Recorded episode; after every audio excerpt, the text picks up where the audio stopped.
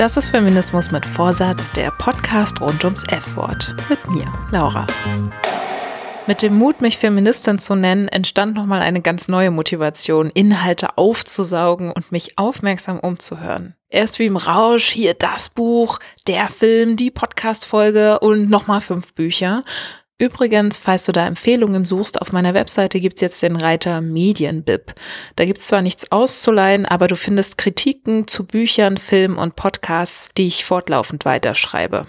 Ja, je mehr ich mir aber so reinschaufle, umso klarer wurde auch das Bild, an wie viel Scheiß wir uns, um mal wieder Stokowski zu zitieren, gewöhnt haben.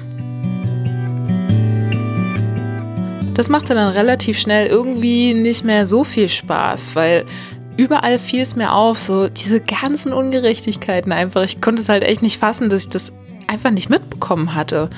Und dass es jetzt irgendwie auch kein Zurück mehr gab. So. Ich durchlebte das, was Maxi und Alice im Podcast Feuer und Brot als Killjoy-Phase bezeichnen. Spätestens dann wurde klar, dass das Tragen eines Feminist-T-Shirts nicht ausreicht. Mit diesen ganzen neuen Infos bildete sich eine Sensibilität heraus, mit der ich frei nach dem Motto Once you saw it, you can't unsee it eben nicht mehr wegschauen konnte, wenn sich Ungerechtigkeiten aufzeigten. Sei es im Alltag, in dem mir auffiel, wie oft ich eigentlich für Typen Platz mache, in der Bahn oder auf dem Gehweg, oder das Lieblingskunstbuch, in dem ausschließlich männliche Künstler vorgestellt werden. Das war mir vorher aber nie aufgefallen. Oder der eher problematische Sprachgebrauch in meinem Bekanntenkreis, mein Sprachgebrauch natürlich inklusive. Alles irgendwie nicht so geil. Von dem Kram, den ich seit meiner frühesten Kindheit konsumiert hatte, ganz zu schweigen. Disney, Teenie-Filme, Casting-Shows, alles Killjoy. Das bedeutete für mich erstmal, alles was Spaß macht, darf jetzt nicht mehr sein.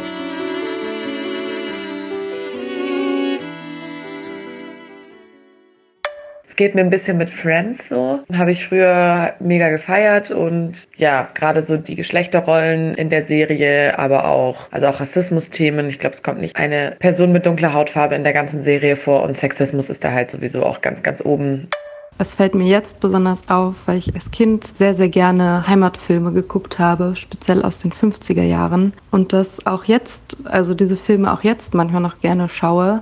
Nur seit Feminismus eine größere Rolle in meinem Alltag spielt oder überhaupt in meinem Leben, fällt mir erstmal auf, wie rückständig dieses Frauenbild dort ist, was da nach außen getragen wird und was so eine ah, pseudo-heile Welt suggerieren soll. Also ich kann das, diese Filme dann auch nur noch gucken, indem ich wirklich aktiv versuche, eine gewisse Seite auszuschalten, was irgendwie wiederum ganz witzig ist.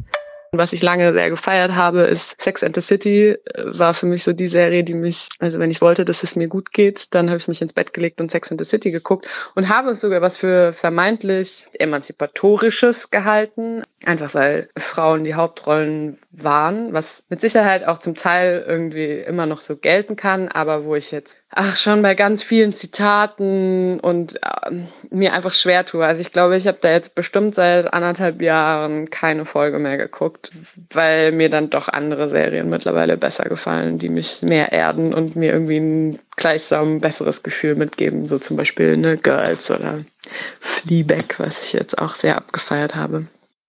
Ja, die Serie Girls zeigt ja recht gut, dass das Leben von 20-jährigen Frauen genauso viel Stoff für Geschichten hergibt, wie die Leben männlicher Vertreter aller möglichen anderen Altersgruppen. Aufgrund mangelnder Diversität unter den DarstellerInnen wurde zwar auch viel Kritik laut, letztendlich war es aber für viele Frauen Anfang ihrer 20er wohlig zu sehen, dass die eigenen Unsicherheiten in diesem Lebensabschnitt auch bei anderen keine Randerscheinungen sind.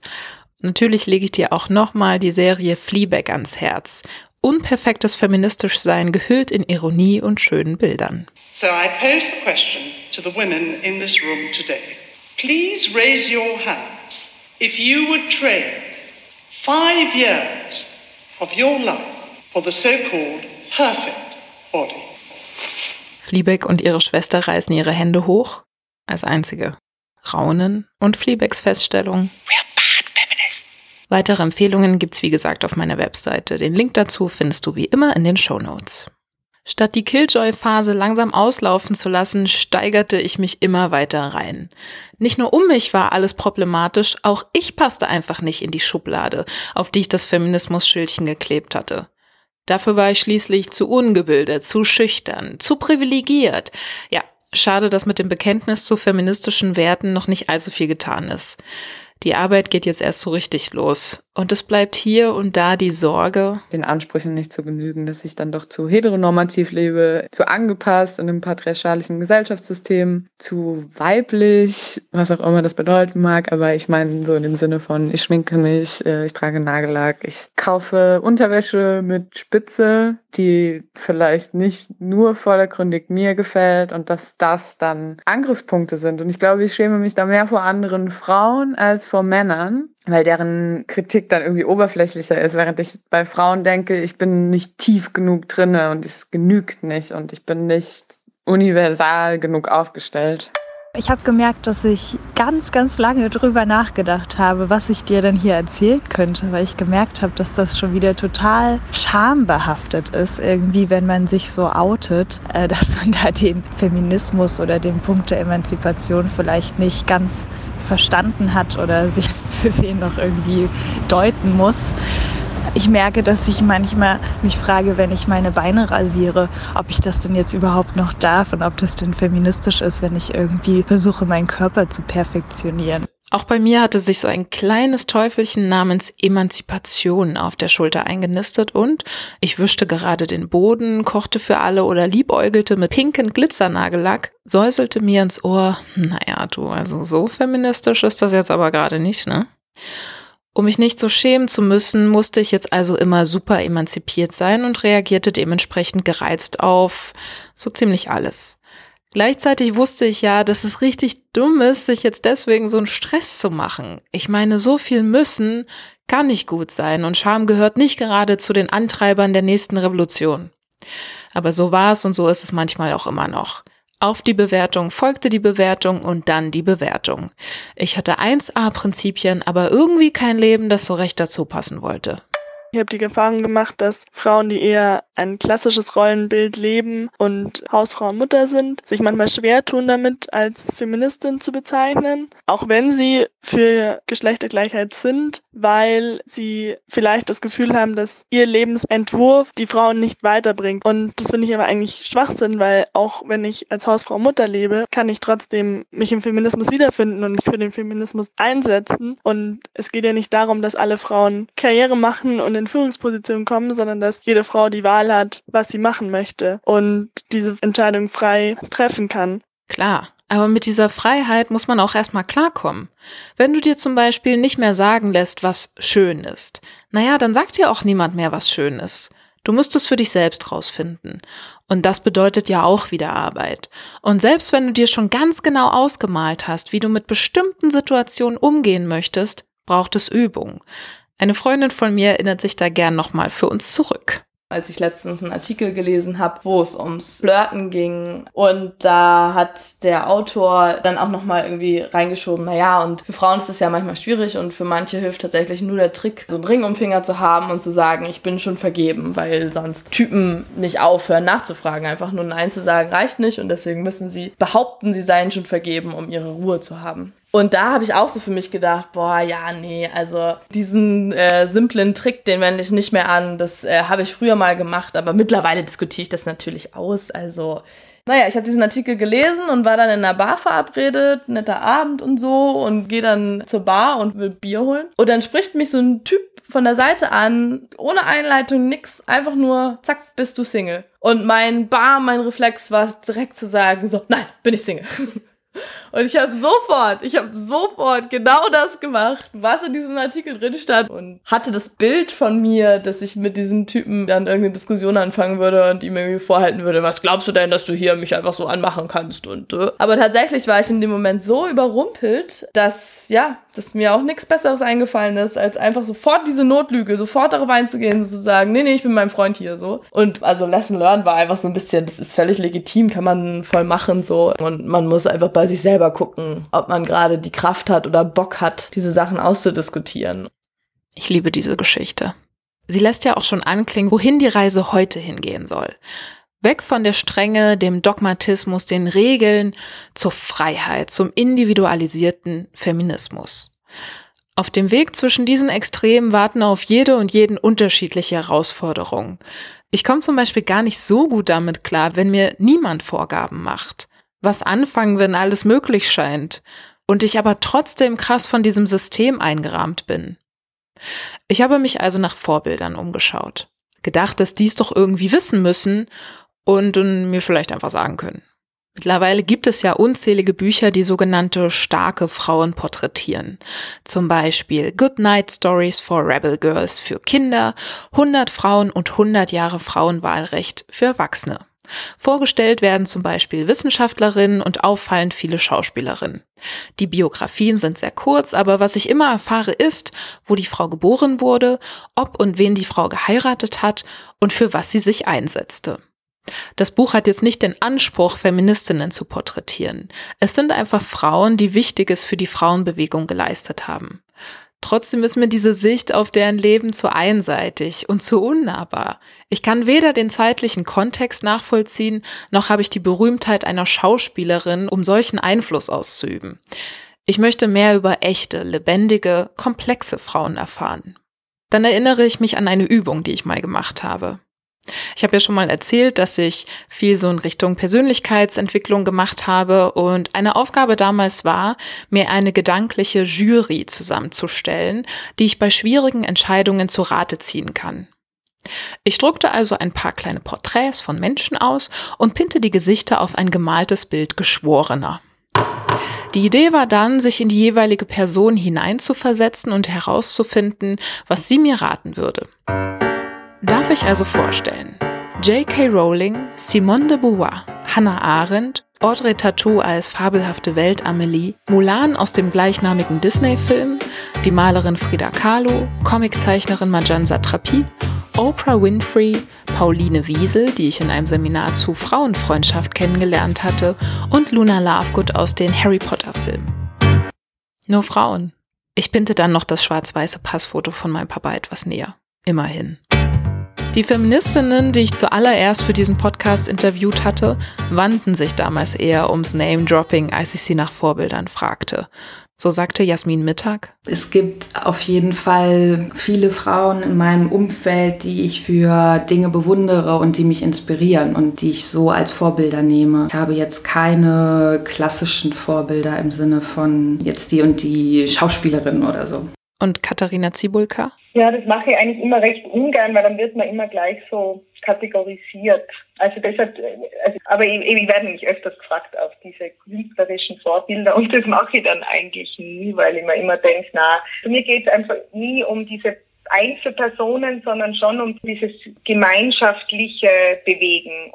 Ich habe meine Jury aus Frauenporträts übrigens nie ernsthaft nach Rat gefragt, aber die Gesichter der Frauen grinsen mich bis heute von meiner Pinnwand aus an. Bei manchen ist es mir mittlerweile unangenehm geworden. Ich meine, alles, was ich über Simone de Beauvoir gelesen habe, ist Sekundärliteratur. Darf ich sie überhaupt als Vorbild haben? Und Hannah Arendt, weiß ich überhaupt, wofür sie steht? Und heißt es nicht, dass der kleine Drache bei Mulan mehr Sprechanteil im Film hatte als sie, obwohl Mulan die Hauptrolle spielt? Ich hatte doch schon rausgefunden, dass Disney patriarchale Scheiße ist. Und Oprah, ist sie nicht auch voll in diesem ganzen neoliberalen amerikanischen System verstrickt? Kurz, sind die überhaupt alle perfekt genug, um Vorbilder sein zu können? Ich ertappe mich dabei, dass meine Vorbilder keine Komplexität vertragen. Es soll nichts Kritisches an ihnen geben. Gleichzeitig suche ich wie verrückt nach Fehlern, um sie nahbarer zu machen, damit ich wenigstens eine Chance bekomme, ein ganz kleines bisschen so zu sein wie sie. Autorin Roxane Gay sagte in ihrem TED Talk dazu, There's also this. As a feminist, I feel a lot of pressure. We have this tendency to put visible feminists on a pedestal. We expect them to pose perfectly. When they disappoint us, we gleefully knock them from the very pedestal we put them on. Too many women are afraid to be labeled as feminists. They're afraid to stand up and say, yes, I am a feminist, for fear of what that label means, for fear of being unable to live up to unrealistic expectations. Take, for example, Beyonce, or as I call her, the goddess. She has emerged in recent years as a visible feminist. At the 2014 MTV Video Music Awards, she performed in front of the word feminist 10 feet high. It was a glorious spectacle to see this pop star openly embracing feminism and letting young women and men know that being a feminist is something to celebrate. As the moment faded, cultural critics began endlessly debating whether or not Beyonce was indeed a feminist. They graded her feminism instead of simply taking a grown, accomplished woman at her word. Wieso habe ich nicht gelernt, dass auch Vorbilder fehlbar und unperfekt sein können, dass auch berühmte Menschen komplexe Wesen sind? Sicherlich, mit dem Thron beginnt schon das Unheil. Jemanden so hoch leben zu lassen, muss ja irgendwie begründet werden und funktioniert am besten, indem ich die Person idealisiere. Es macht die Sache auch so schön einfach. Das machen, was Beyoncé sagt, es wird schon stimmen. Da ist ein Ich stimme nicht mit all ihren Ansichten überein schon ein grober Verstoß im kritiklosen Happyland. Dabei sollte das doch der Normalfall sein. Niemand kann mit all meinen Positionen übereinstimmen, denn dann gäbe es mich doppelt. Und das ist leider noch nicht möglich. Was kann ich also von meinen Vorbildern erwarten? Am besten nicht viel mehr, als du realistischerweise von dir selbst erwarten kannst. Ich würde sagen, dass Charlotte Roche für mich im Moment die präsenteste Feministin, mit der ich mich am meisten beschäftige und auch identifizieren kann, eben auch wegen ihrer, ja, vielleicht vermeintlichen Widersprüchlichkeit, weil sie ja dann doch auch nicht so vordergründig und ganz korrekt in erster Front mitspielt, sondern ich finde gerade auch im Podcast kriegt man mit, dass sie doch auch viele weibliche Zuschreibungen so bedient, die ich von mir selber auch kenne, wo ich jetzt aber gesagt hätte, boah, ich schäme mich da irgendwie für, wenn ich jetzt sagen würde, ich bin echt eine astreine Feministin, dann kann ich nicht wollen, dass ich einen Partner habe, der mich beschützt, zum Beispiel. Und da bin ich voll froh, dass es Charlotte Roche gibt, die das anders lebt und zu der ich trotzdem sagen würde, krasse Feministin und schon so früh und jetzt habe ich endlich einen Begriff dafür. Mit dem Podcast ist übrigens Pardiologie gemeint. Ich mag den auch und ja, ich hatte schon großen Spaß dabei, Charlotte Roche als Role Model abzufeiern. Aber dieser Bewunderung kann ja irgendwie niemand standhalten. Ein kritischer Blick scheint da besser als Nachsicht.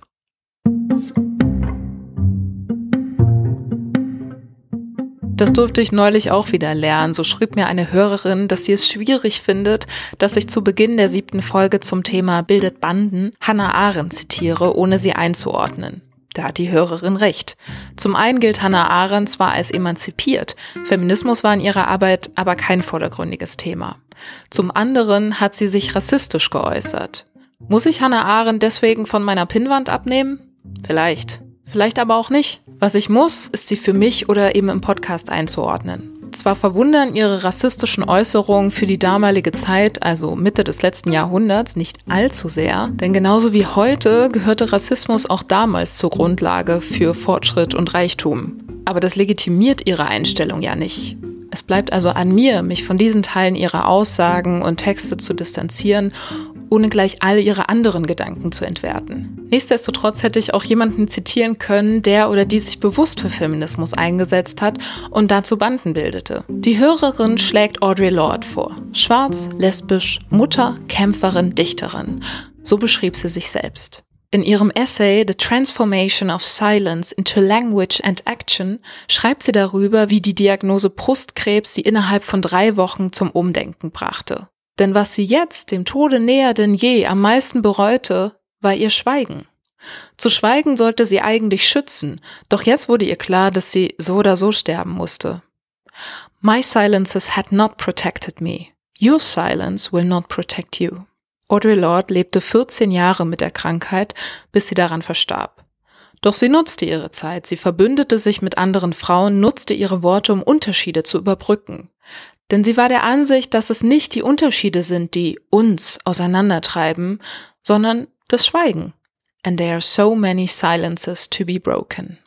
Ich finde es eher schwierig zu sagen, ab wann ist man Feministin? Also reicht es zu sagen, ja, ich bin dafür, dass alle Geschlechter gleich behandelt werden und die gleichen Rechte und Chancen in der Welt haben. Es, es reicht es, um zu sagen, ich bin Feministin? Oder gehört dazu auch, dass ich handle, dass ich versuche, das irgendwie in, mein, in meine Taten mit einzubauen und andere Leute versuche darauf hinzuweisen, wenn Ungerechtigkeiten passieren? Geht erst da der Feminismus los? Das finde ich manchmal ein bisschen schwer abzugrenzen. Die eigene Stimme zu erheben ist ein Weg, auf feministische Themen aufmerksam zu machen. Aber was kann feministisches Handeln und Tun noch sein? Diskutieren, okay, vielleicht mal eine Demo. Im von mir viel zitierten Stand-up-Buch von Julia Korbig zählt sie zwölf fabelhafte feministische Ideen auf.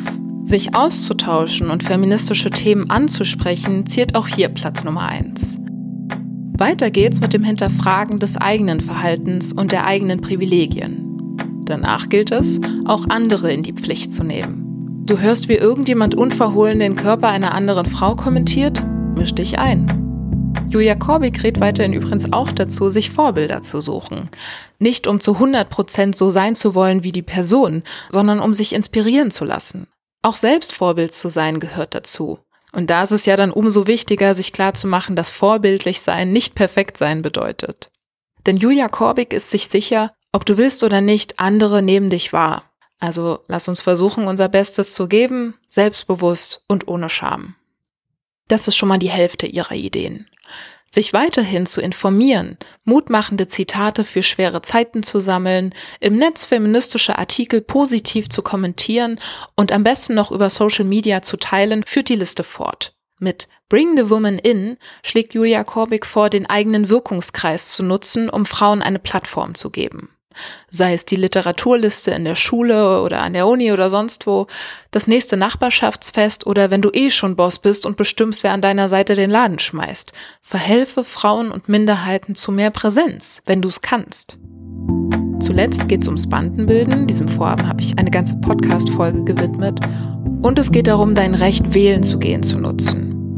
Du merkst, es gibt viele Möglichkeiten, feministisch zu handeln. Nimm dir nicht alles auf einmal vor, das sind Ideen, also Inspirationen, die ich auch nochmal auf meiner Webseite aufzählen werde. Alles Step by Step. Für mich nimmt es alleine schon so viel Platz ein, mich und meine Privilegien zu hinterfragen. Ich habe viele Normvorstellungen davon, wie ich sein sollte, und das clasht regelmäßig mit dem, wie ich bin. Da stellt sich die Frage, was ich ändern muss. Meine Vorstellungen vom perfekten Ich oder dann lieber einfach mich selbst.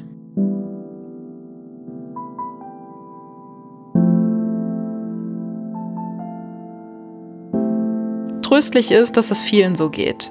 Die feministische Punkrock-Sängerin Kathleen Hanna kennst du ja von der letzten Folge. Sie hatte zum Beispiel das Problem, dass sie nicht kontrollieren konnte, ob sie sich als Feministin in den Beastie Boy Frontman verliebt oder nicht.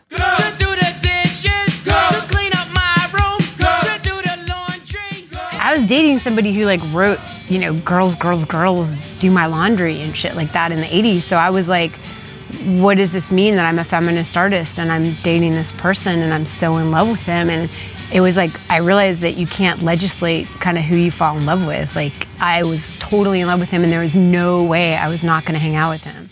Feministinnen, die sich in einigermaßen unreflektierte Dudes verlieben, sind das eine. Männerdominierte Hobbys, deren Communities sogar eher frauenfeindlich eingestellt sind, eine der anderen Baustellen. Gaming, Motorradfahren, als Frau eh schon ungewöhnlich und als Feministin, ja, ich war schon immer eher in männerdominierten Szenen, sowas wie ähm, Gaming, so an Konsolen oder am PC und dann später halt auch im Motorradfahren. Und nachdem ich dann vor zwei Jahren den Führerschein gemacht habe, bin ich dann auf Facebook Motorradgruppen beigetreten, um Veranstaltungen in der Region im Blick zu haben oder ähm, dass man sich über die gemeinsame Motorradmarke austauschen kann. Und da ist mir sehr schnell aufgefallen, dass überall Sexismus und sexistische Witze gemacht werden. Und die Frau wird entweder als Spielverderber dargestellt, die dem Mann irgendwie das Moped verbieten will. Also sie ist so die Uncoole dann.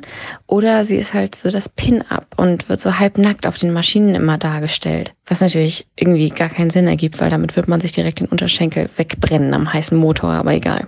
Und viele Frauen in diesen Gruppen positionieren sich als cool Girl und teilen dann auch selbst solche Witze und finden das dann auch richtig witzig und kommentieren auch das darunter und liken das. Und Einmal war es mir dann endgültig genug und normalerweise versuche ich mich im Online-Bereich sehr zurückzuhalten, weil ich einfach keine Lust auf diesen ganzen Stress habe. Und dann habe ich aber darunter kommentiert, ey, das ist doch sexistisch und hier sind noch viele weibliche Fahrer. Wir wollen das doch gar nicht sehen. Das ist doch nicht nochmal witzig. Und dann haben andere Frauen mich direkt angefeindet, dass ich doch bitte den Stock aus dem Allerwertesten nehmen sollte, weil sie seien ja auch Frauen und die finden das witzig. Und viele Frauen in der Szene machen halt wirklich auf diesen Cool Girl. Das ist so eine internalisierte Misogynie. Und sie versuchen, sich über die Erniedrigung von anderen Frauen bei den Männern anzubiedern. Weil das kommt natürlich super an, wenn so eine biertrinkende, motorradfahrende Frau dann auch frauenfeindliche Witze macht. Und das macht mich in dem Moment dann einfach so unglaublich wütend. Und mir fehlen dann auch die Argumente vor lauter Wut. Und ich würde am liebsten einfach das Notebook aus dem Fenster schmeißen. Und dann auch im Sinne von Pick Your Battle. Ich wollte es dann nicht stehen lassen. Ich wollte aber auch jetzt nicht diskutieren. Also habe ich ganz ehrlich, ich habe es dem Admin gepetzt, habe gesagt, dass ich das sexistisch finde und dass ich das unangemessen finde, dass sowas in solchen Gruppen geteilt wird, wo man sich über Motorräder austauschen sollte und nicht, wo Frauen erniedrigt werden sollten. Und dann wurde das dann auch gelöscht. Also ja, kann man drüber denken, was man will, aber manchmal fehlt einem selbst auch einfach die Energie, sich in so einen Online-Krieg zu bewegen. Ja, das kann ich gut nachvollziehen. Nachdem ich auf die antifeministischen Kommentare unter den Podcast-Folgen auf YouTube immer nur hätte schreiben können, ja, das sage ich in der Folge, hörst dir halt einfach an, habe ich die Kommentarfunktion nun ausgeschaltet. Denn im Sinne von Pick Your Battles, wie die Sprachnachrichtlerin eben ansprach, sehe ich es eben nicht als meine Aufgabe an, Antifeministinnen zu missionieren.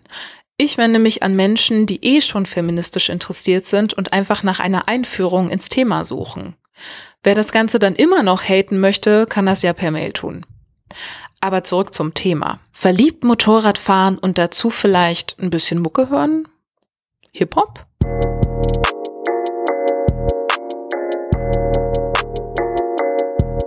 Ich habe eigentlich schon seit Ende der 90er deutschen Hip-Hop gehört. Also ich höre mir dann auch Sachen an, wo ich jetzt denke, okay, da stehe ich vielleicht nicht unbedingt drauf, finde aber irgendwie die Beats cool oder so. Also ist ich Straßmann der 187 oder Shindy oder was auch immer und merke dann nach einer Weile, okay, ich kann mir nicht nochmal einen Track mehr anhören. Einfach deswegen, weil es die ganze Zeit um die Bitches und die Nutten geht, die irgendwie was auch immer was machen. Und gleichzeitig habe ich schon gemerkt, dass ich da auch so eine Ignoranz, also so ein Nicht-Hören wollen entwickelt habe.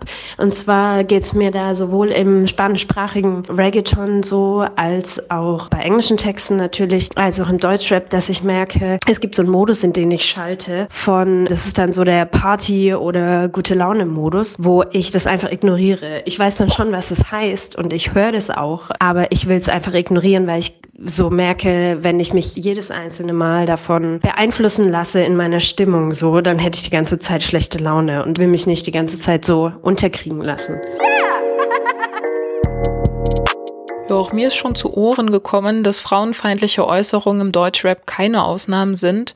Auch ich habe mitbekommen, dass Leute trotz antisemitischer Texte Preise bekommen und ja, als Gangster-Rapper immer den strammsten von allen zu spielen, sieht mir nicht nach Auflösung der Geschlechterrollen, sondern vor allem nach harter Arbeit aus. Aber ganz ehrlich, ich habe von der Szene, wenn sich das so pauschal sagen lässt, echt überhaupt keine Ahnung.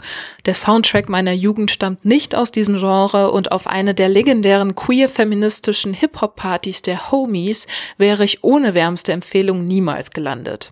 Hip-Hop scheint mir aber auf dem besten Weg, die musikalische Welt zu regieren und damit auch einen großen Teil unserer Lebensrealität.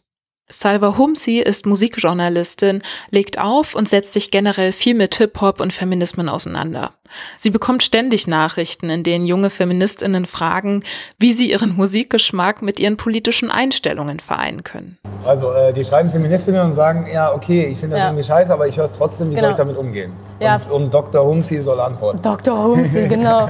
äh, kennst du doch diese Kategorie in der Bravo, wo Dr. Ja. Humsi erklären musste, wie ihr mit Deutschrap umzugehen habt? Nein, ich finde das ja, also ich freue mich ja dann über sowas, weil diese Frage stelle ich mir immer noch regelmäßig. Diese, Frage musst du dir stellen. So, ich sage dann immer, dass ich ausmache, wenn ich es nicht mehr ertragen kann. Das klingt jetzt so blöd, aber so, Ich feiere auch die 187 Straßenbande bis zu einem gewissen Maße, aber ich muss auch häufig ausmachen, wenn Jesus rappt, weil übertragen wir es jetzt mal nur auf den Sexismus. Als Frau bist du täglich mit so viel Sexismus konfrontiert. Warum sollte ich jetzt in der Musik da plötzlich sagen, ja, das höre ich jetzt nicht, weil. Also weißt du, was mir den ganzen Tag auf Arbeit passiert, im Internet, auf der Straße, so. Natürlich ist das in der Musik auch so, damit will ich das nicht entschuldigen oder legitimieren oder whatever. Aber klar ist das dann da auch da. Und klar muss ich dann da genauso einen Weg finden, damit umzugehen, wie wenn ich ähm, im Sommer in der Hotpants durch die U-Bahn laufe. Was glaubst du, wie viele andere Sachen den ganzen Tag passieren als Frau, wo du sagst, ja, ich kann, jetzt, ich kann ja nicht die ganze Welt jetzt ändern. Aber ja, das ist halt, das ist schwierig. Also soll man jetzt gar keinen Rap mehr hören? Das ist doch auch keine Lösung. Also. Salva Humsi macht gerade auch regelmäßig Insta-Lives mit den Homies. Das sind die DJs und Partyorganisatorinnen Lucia Luciano und Gizem Adiaman, die übrigens auch den sehr empfehlenswerten Podcast RealitäterInnen gestartet haben. Die drei haben sich zusammengetan, um regelmäßig zu kritisieren, was so falsch läuft. Zum Beispiel mit ihrer Kampagne Hashtag R. Kelly stummschalten. Die hat Unterschriften gegen die Auftritte des I Believe I Can Fly Sängers gesammelt, weil ihm einfach seit mehr als 20 Jahren der sexuelle und emotionale Missbrauch von Minderjährigen, deren Freiheitsberaubung als auch Besitz bzw. sogar Produktion von Kinderpornografie vorgeworfen werden. Letztendlich wurden die Konzerte abgesagt, weil R. Kelly inhaftiert wurde. Einer Schuld ist er sich natürlich trotzdem nicht bewusst, gibt ja nur eine sechsteilige Doku, die in über 50 Interviews schildert, was es heißt, R. Kelly zu überleben.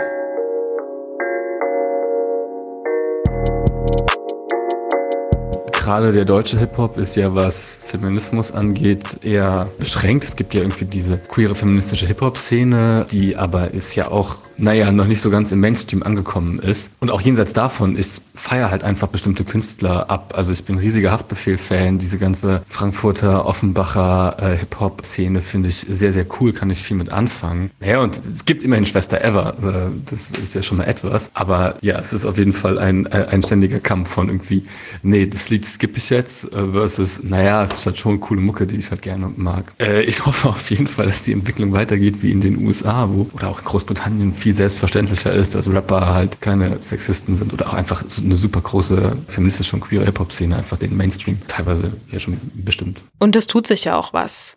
Das ist zum Beispiel auf der in den Show Notes verlinkten Spotify-Playlist der Homies zu beobachten. Die wird nämlich jeden Monat mit den neuesten musikalischen Fundstücken aktualisiert. Boyfriends von heute, die sich damals sexistisch geäußert haben, macho geprägte Hobbys oder eben Hip-Hop. Es gibt Dinge, die können aus feministischer Sicht schon irgendwie grenzwertig sein. Aber wie damit letztendlich umgegangen wird, muss von jedem und jeder selbst entschieden werden. Was meiner Ansicht nach nicht zur Diskussion steht, ist, wenn feministische Bewegungen den gleichen Quatsch machen wie die dominierende Gesellschaft. Und das ist, Individuen und Bevölkerungsgruppen an den Rand zu drängen, sie zu marginalisieren. Wenn sich Frauen of Color, Transpersonen, queere Frauen, religiöse Frauen, ältere oder ganz junge, arme, Alleinerziehende und so weiter nicht von feministischen Themen angesprochen fühlen, ist das ziemlich bitter und auch einfach nicht hilfreich. Denn dann bleibt es bei dem Feminismus für eine kleine Führungskräfteelite. Ich halte übrigens auch nichts davon, Männer auszuschließen, aber darum geht's in der nächsten Podcast-Folge. Diesen Druck auf die feministische Bewegung, ein möglichst breites Spektrum abzubilden und anzusprechen, spüre ich auch für diesen Podcast. Ich habe keine Ahnung, wie gut es mir gelingt, denn gleichzeitig ist ja auch klar, dass ich hier am Ende die Deutungshoheit habe und es dann automatisch aus einer recht privilegierten Perspektive passiert.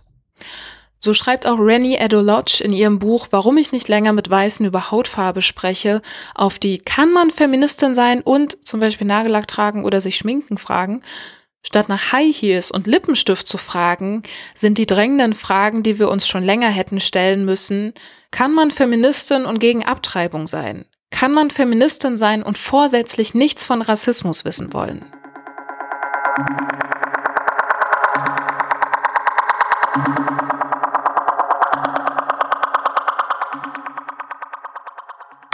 Ich finde es unfeministisch, wenn man sagt, Frauen dürfen kein Kopftuch tragen oder so. Das geht in meinen Augen gar nicht, denn ja, jede Frau sollte da selber drüber bestimmen dürfen und sich nicht reinreden lassen. Und ziehen wir mal wieder Frau Stokowski zu Rate, steht da geschrieben, Eine politische Einstellung, die andere Menschen bevormundet, ausgrenzt oder beleidigt, hat mit dem, was ich unter Feminismus verstehe, nichts zu tun. Dasselbe gilt für die Frage, ob Frauen sich so kleiden dürfen, dass sie Männern gefallen. Natürlich dürfen sie das, denn so ziemlich alle Sätze, die mit im Feminismus dürfen Frauen nicht anfangen, sind falsch.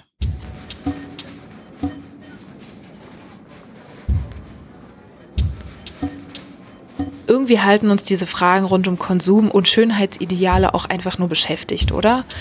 Hauptsache, wir haben keine Zeit mehr für die großen Fragen rund um Diskriminierungen.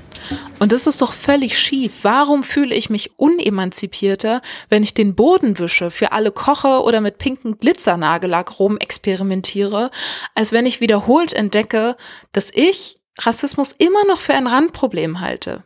Solidarität ist der Kern einer sozialen Bewegung. Deswegen unterstütze Wohnen, wenn du kannst, ob in High Heels oder barfuß. Ja, und wen jetzt nochmal genau? Andrea Dworkin schreibt in ihrem Buch Rechter und linker Frauenhass, Feminismus ist die politische Praxis des Kampfes gegen männliche Vorherrschaft, im Interesse von Frauen als Klasse, inklusive aller Frauen, die du nicht leiden kannst, inklusive aller Frauen, die du nicht um dich haben willst, inklusive aller Frauen, die deine besten Freundinnen waren, aber mit denen du nichts mehr zu tun haben willst. Es spielt keine Rolle, wer diese individuellen Frauen sind. Um die Kräfte dafür parat zu haben, ist es super wichtig, dass wir uns in der restlichen Zeit nicht mit unseren normierten Vorstellungen von der Superfeministin oder dem Superfeminist fertig machen. Tatsächlich kann ja das Verhalten in Geschlechterrollen auch kraftspendend sein, quasi als guilty pleasure. Erstmal. Also mein Guilty Pleasure betrifft das Wäschefalten. Ich liebe es einfach, Wäsche zu falten. Und so richtig spießig ordentlich, dass ich das dann alles so ganz akkurat in Schubladen einsortiere. Nach Marie Kondo. Ja, genau. ich liebe das auch. Ich finde, das hat was so Meditatives. Manchmal habe ich auch gar keine Lust, inspiriert zu werden und möchte mich einfach nur berieseln lassen, ohne dass dabei dann ein Gedankenkarussell anspringt. Und das mache ich tatsächlich dann auf solchen Seiten, bei denen es um irgendwelche blöden Promi-Geschichten geht, in denen total komische Frauenbilder gezeigt werden, die nicht so viel mit Feminismus zu tun haben, in denen halt die typisch Stereotypen dargestellt werden und die Rollenbilder vermittelt werden, die ich eigentlich auch nicht unterstütze, aber dennoch konsumiere ich das, um einfach mal abzuschalten und mich da vielleicht auch drüber lustig zu machen oder so.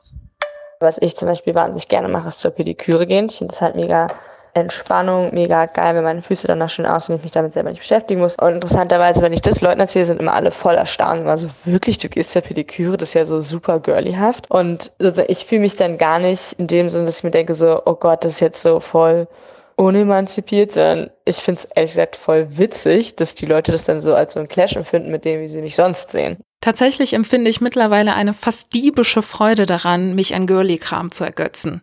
Nicht zufällig ist das Badezimmer inzwischen rosa-silbrig glitzernd und die Putzmusik sehr viel poppiger geworden. Ich glaube, ich war mal cooler, aber so bin ich einfach besser gelaunt. Und bevor ich dann wieder in den Bad Feminist Gedankenstrudel gerate, denke ich an Roxane Gay, die da sagt, I'm a feminist, but I'm a rather bad one. Oh, so I call myself a bad feminist.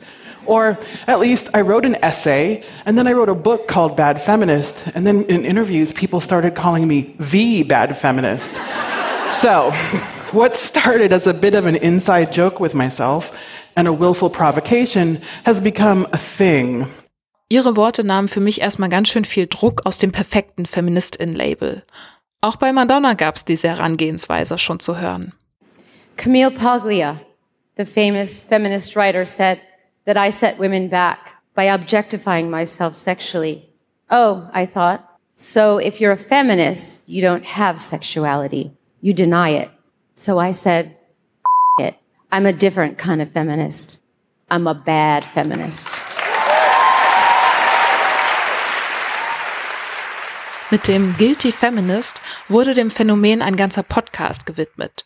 So beginnt fast jede Podcast-Folge mit I'm a feminist, but I'm a feminist, but I'm a feminist, but I'm a feminist. Es ist also keine Unmöglichkeit, sich einfach schlechte Feministin zu nennen, wenn es hilft. Letztendlich wird aber auch diese Folge wieder darauf hinauslaufen, worum es Feministinnen vor allem geht. Freiheit.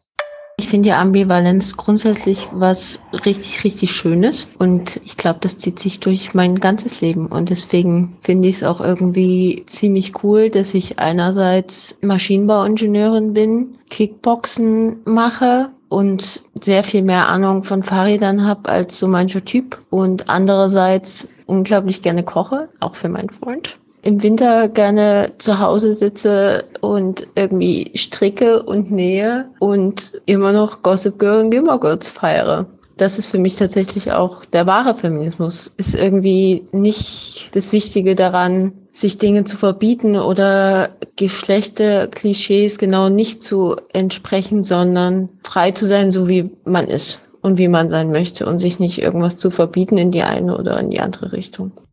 Auch Rapperin Suki meinte im Taz-Podcast Passierte Tomaten. Ich habe feministische Lebenserfahrungen. Ich hatte meine Awakenings und Situationen, wo ich gemerkt habe, boah, das ist so toll. Ich glaube, das, das liegt am Feminismus oder, oder so. Also das sind, das sind die Momente, keine Ahnung, zum Beispiel den eigenen Körper oder die eigene Sexualität irgendwie anders anzunehmen und sich nicht mehr abfacken zu lassen mit irgendwelchen blöden, mediatisierten Erzählungen, die nichts mit mir zu tun haben. So. Ich würde halt versuchen, das immer mhm. sozusagen als ich mache jetzt irgendwas nicht mehr oder also nicht, es ist jetzt irgendwie schwieriger geworden, sondern es ist entspannter geworden so. Ne? Mhm. Also nicht sagen, ich habe jetzt mich da rausgekämpft und sondern so, ey, ich kann jetzt an der Stelle voll gut chillen. Ich danke dir nun schon zum neunten Male, dass du die Ohren gespitzt und Synapsen in Rage versetzt hast. Wie dir vielleicht schon aufgefallen ist, werden die Folgen immer komplexer. Ich kann mich da nicht so richtig beherrschen, aber das führt dann eben auch dazu, dass es alles ein bisschen länger braucht. Außerdem gab es den erfreulichen Zwischenfall eines Auftrags von Audible. So kannst du dort gern mal beim Bring mir was bei Podcast vorbeischauen und mich in der neunten Folge berichten lassen, wie man kocht, wenn man aktuell in einer Gefängniszelle eingesperrt ist. Ansonsten danke ich Andreas und Judith für ihre PayPal-Zahlung und ende mit dem leidenschaftlichsten Guilty Pleasure, den ich unter meinen Sprachnachrichten finden konnte. Genau, und äh, ja, Pediküre ist echt eine richtig geile Sache. Ich kann es jedem nur empfehlen. Auch Männern. Jedem. Ich verbleibe mit feministisch vorsätzlichen Grüßen. Tschüss.